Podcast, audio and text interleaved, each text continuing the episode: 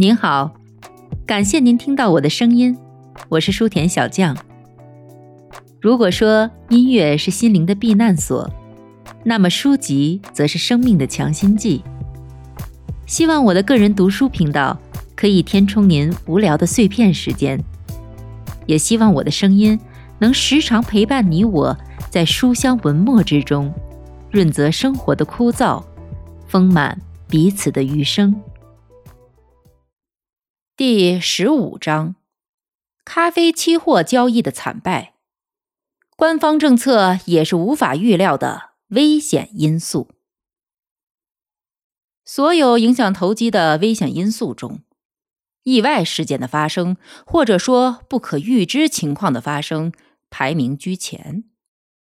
为了获得一些机会，最谨慎的人也会选择去冒险。而如果他不想成为交易中的软脚蟹，他必须这么做。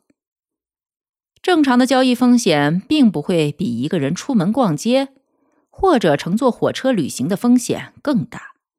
当因为一些无人可以预知的事情的发生而亏损时，我认为自己对此的怨恨不过像是一场不合时宜的暴风雨。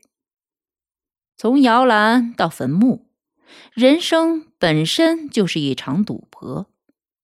对于我无法预见到的事情，自己只能坦然处之。然而，在我作为投资者的生涯中，有时自己虽然判断正确且操作得当，却被那些居心叵测的对手用卑劣的手段骗走了自己的收益。在与那些无赖之徒、懦夫。和乌合之众的卑劣行径斗争的过程中，一个思维敏捷、目光远大的商业人士可以保护自己。除了在一两家对赌行之外，我从未以不诚实的手段阻击股市的下跌，因为毕竟诚实才是最好的操作策略。通过公正交易，不进行欺诈，才能赚到大钱。我从来不认为下面这种方式是一个好方式。在任何地方做交易，如果不去监督交易者，就会有人上当受骗。因此，需要采取必要的监督措施。但面对百般求饶的无赖，谦谦君子也无能为力。公平交易就是公平交易。我可以给你列举十几个自己的例子，在这些事情中，对于那些信誓旦旦的神圣承诺或者不可违反的君子协定，我都信以为真，结果却因此成为牺牲者。小说作家、宗教人士和妇女们谈到证券交易所交易大厅时，喜欢把那里说成是尔虞我诈的战场。把华尔街每天的交易说成是一场战斗，这个比喻非常具有娱乐效果，却完全误导了公众。我并不认为自己的交易是冲突和斗争，我从未与任何个人或者投资团伙进行战斗，我只是秉承自己的立场，也即是我对市场基本形势有自己的判断。剧作家们所谓的商战，并不是人与人之间的战争，而只是对商业观念的碰撞。我相信事实，也只忠于事实，并且以此掌控自己的行为。这就是伯纳德 ·M· 巴鲁克赢得财富的成功秘诀。有时我无法完全或没有早一点看清事实，所有的事实。或许是因为我逻辑混乱，只要发生这种情况，我就会赔钱，我就会犯错，而每次犯错总是以金钱为代价。理性的人都会承认自己错误付出的代价，在错误面前不存在优先债权人，没有例外或者豁免。但当我操作正确的时候，我拒绝赔钱。我并不是指那些由于某项交易规则突然发生改变导致我赔钱的交易。我把一些投资活动中的特定风险铭记在心，这些风险不时在提醒交易者，在钱没有存到自己账户之前，就不算落袋为安。世界大战在欧洲爆发之后，正如可以预见的那样，商品价格开始上涨，这很容易预测，就如同预测战争引发的通胀一样。当然，随着战争时间拉长，股价普涨还在持续。你可能还记得，一九一五年，我一直忙着东山再起，这时股市暴涨。我的责任就是利用好这次千载难逢的机会。这是我在股市中最安全、最简单，也是速度最快的大手笔交易。如你所知，我运气很好。截止到一九一七年七月，我不但还清了所有债务，还剩余了一笔数目不小的资金。这意味着现在有时间、有资本。也有想法，在进行股票交易的同时从事期货交易。多年来，我养成了研究所有市场的习惯。商品期货的价格比战前上涨了百分之一百到百分之四百。只有一个例外，那就是咖啡。当然，其中必有缘由。战争的爆发意味着欧洲市场的关闭。大量货物运到美国，美国成为全球最大的市场，这导致美国国内的咖啡原料严重过剩，进而导致咖啡价格走低。当我开始考虑投资咖啡的可能性时，咖啡的售价实际上低于战前水平。如果说造成这种异常现象的原因是显而易见的话，下面这个原因。更是简单明了。德国和奥地利潜水艇攻击频次和幅度不断增加，这必然意味着从事商业活动船只的减少，这最终反过来造成咖啡进口数量的减少。随着进口量的减少，而消费需求并未发生变化，之前多余的咖啡存货就会被消化掉，因此。这种情况发生时，咖啡的价格一定会像其他所有商品一样上涨。这种情况以前出现过。这种局面不需要福尔摩斯就能分析出来。为什么没有人买进咖啡期货？我不得而知。当我决定买进咖啡时，我并不认为这是一种投机。而应该说是一种投资。我知道，想要赚到钱还需时日，但这笔投资肯定会让我收获利润。这一点让我的这笔交易更像是银行家所谓的保守性的投资，而非一次赌博操作。一九一七年冬天，我开始买进操作，我囤积了大量咖啡。可是市场一点反应都没有，市场仍然缺乏人气，价格更没有像我预期的那样上涨。结果就是我像无头苍蝇一样白白持仓了九个月。合约到期后，只得选择卖出。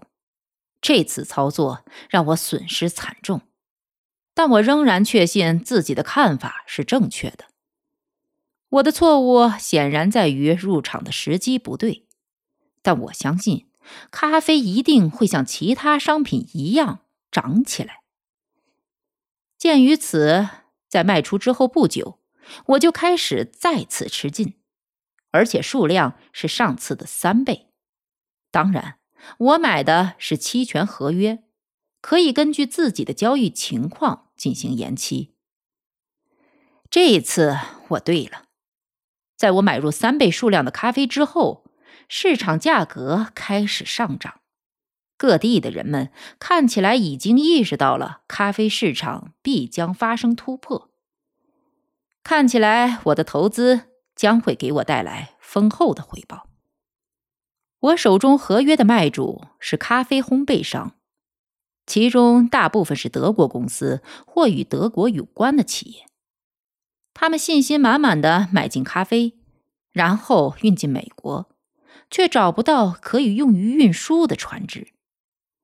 很快，他们发现自己身处窘境。巴西的咖啡价格下跌的没有尽头，而美国却又异常短缺。请记住，我第一次做多咖啡时，它的价格实际上处于战前水平。也不要忘记，我买进之后被套了大半年之久，然后还赔上了一大笔钱。对错误的惩罚就是亏损，对正确的奖赏就是盈利。由于判断正确，加上重仓长线持有，我完全可以期待大赚一笔，赚到自己满意的利润，并不需要多大涨幅，因为我手里有几十万袋咖啡。我不喜欢谈论自己具体的交易量，因为有时这听起来会难以置信。让人以为我在吹牛。事实上，我按照自己的方式交易，而且给自己留有足够的保证金。在这种情况下，我足够保守。我这么随心所欲的入手期权，是因为我知道自己不可能亏钱。市场形势对我非常有利，我已经等待了一年之久，但现在。市场会补偿我的耐心等待和犀利眼光。我已看到滚滚财源正快速向我涌来，这并不是因为我精于此道，而仅仅是因为我不是一个睁眼瞎。几百万利润千真万确的来了，而且是那么迅速，但钱却从来没有真正到我手里。不。并不是因为市场形势的突然变化让人偏离正轨，市场没有经历突然的形势倒转，咖啡也没有大量融入国内。发生了什么？发生了难以预料的事情。没有人经历过这样的事情，因此我也没有理由去防备。在一长串我时刻需要防备的投机危险因素的清单之中。我加入了一条新内容。事情很简单，那些卖咖啡给我的家伙们，也就是空头们，知道自己身陷危局，所以想让自己摆脱困境。于是他们设计出了一种赖账的方式，那就是跑到华盛顿求援，而且他们成功了。也许你还记得，为了阻止囤积紧俏商品获利。政府实施了各种各样的措施，你知道，其中大多数确实起到了作用。那些仁慈的咖啡空头们跑到战时工业委员会的价格管制委员会，我想是官方指派他们这样做的，提出了一项爱国请求，声称要保护美国人吃早餐的权利。他们举报了一名叫拉里·利文斯顿的。职业投机家已经垄断或即将垄断咖啡。如果他的投机图谋得逞，他就会大发战争之财。美国人每天喝咖啡就不得不支付更高的价格。对于那些卖给我几船咖啡却又找不到船运的爱国者们来说，一亿美国人或多或少都要向不良投机商们朝贡。这简直无法想象。他们代表着正常的咖啡交易，而不是利用咖啡的赌徒。他们愿意帮助政府约束已存在或即将出现的牟利行为。现在，我对这些抱怨者极其痛恨。我不是在影射价格管制委员会没有真心实意的去打击牟利和控制浪费，但这不能阻止我表达这样的观点。即这个委员会不能过深的介入咖啡市场的特殊问题，他们为咖啡原料设定最高限价，也为现有合约终止时间设定了最后期限。这个决定自然意味着咖啡交易只能终止。我只有一件事能做，于是我做了，那就是出清所有的咖啡合约。这几百万美元被我视为囊中之物。结果，煮熟的鸭子飞走了。我一直反对任何人通过对百姓生活的必需品谋取暴利，但在价格管制委员会制定价格的管理规定时，所有其他商品期货的价格已经在比战前高出百分之二百五到百分之四百的价位卖出，而咖啡原料的实际价格比战前几年里的平均价还低。无论谁持有咖啡都无所谓，价格必定上涨。原因不是那些无良商人的炒作，而是咖啡存量在减少。这是由进口量日渐减少造成的。背后的原因是因为德国潜水艇大肆袭击世界各国的船只。价格委员会没有等到咖啡价格开始上涨，就踩下了刹车。作为一种政策和权宜之计，即时强制终止咖啡交易是错误的。如果委员会放任咖啡交易，那么价格毫无疑问是上涨，原因与垄断没有任何关系。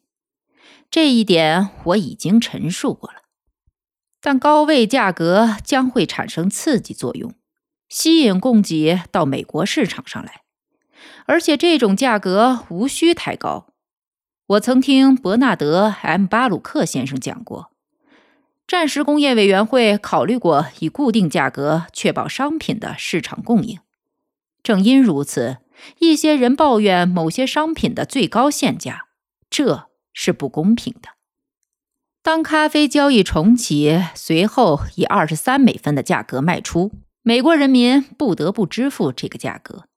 因为供应量太小了，又因为这么小的供应量，根据那些仁慈的空头们的建议，价格被规定的过低了，造成无力承担过高的航运费用，因此无法确保咖啡的持续进口量。我一直认为，在我所进行的所有期货交易中，咖啡交易是最合理的。我把它视为投资而非投机，前后介入了超过一年之久。如果其中有任何赌博因素的话，那应该是有着德国名字和祖先的爱国的咖啡烘焙商们所为。他们从巴西买进咖啡，又在纽约卖给我。价格管制委员会给唯一没有涨价的商品设定限价，为了保护公众利益。他们在囤货牟利之前出手，却没有对随后发生的不可避免的价格上涨做出任何措施。不仅如此，甚至在生咖啡停留在每磅九美分的价格时，烘焙咖啡的价格已经和其他商品一样上升了上去。所以，只有那些烘焙商从中获利。如果生咖啡每磅上涨二三十个美分，那就意味着我可以赚到几百万美元，而且也不会像后来那样，咖啡价格上涨时公众付出如此高的代价。在投机活动中做事后诸葛亮是在浪费时间，不会让你有任何收获。但这次特殊的交易颇具交易价值。就像我曾经经历过的其他交易一样精彩，涨势确定无疑，也完全符合逻辑。我想象着自己将几百万美元顺利收入囊中，结果只是南柯一梦。在其他两件事上，交易委员会制定的措施也给我带来了巨大的麻烦。这些措施在没有实施任何警告的情况下，改变了交易规则。在这些交易中，我的立场从技术角度看是正确的，却不像我在咖啡交易中那样符合商业逻辑。在任何投机操作中，你不可能是绝对正确的。我刚刚讲给你听的经历，为一连串无法预料的投机危险因素的清单中又增添了新的一项。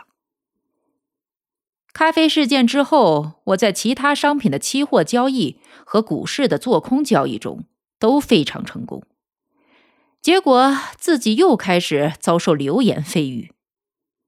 华尔街的专业人士和新闻记者已经养成指责我的习惯，即便是不可避免的价格下跌，也会怪罪到我头上。有时我的卖出行为会被指责为不爱国，无论我是否真的在卖出，都是如此。他们夸大我投资行为的重要程度和影响范围。我猜测原因在于他们需要满足公众的贪得无厌。每次价格变动都要求政府找出原因。我说过一千遍了，没有操纵手段可以打压股价，并让股价一直走低，这没有什么高深之处。对每个人而言，原因非常浅显，只要他们花上半分钟。认真思考这个问题，就可以找到答案。假设一个做手打压一只股票，也就是把价格压低到实际价值水平之下，哪些事情会将不可避免的发生呢？这个做手不得不面临大量内部买入的问题。了解这只股票价值的人会趁价格低廉时一直买进。如果内线人士不出手买入，那是因为市场总体形势超越了他们支配自有资金的能力。这种行情也不是多头行情。当人们谈到空头打压时，总认为这些做法不合理，几乎认为这是犯罪行为。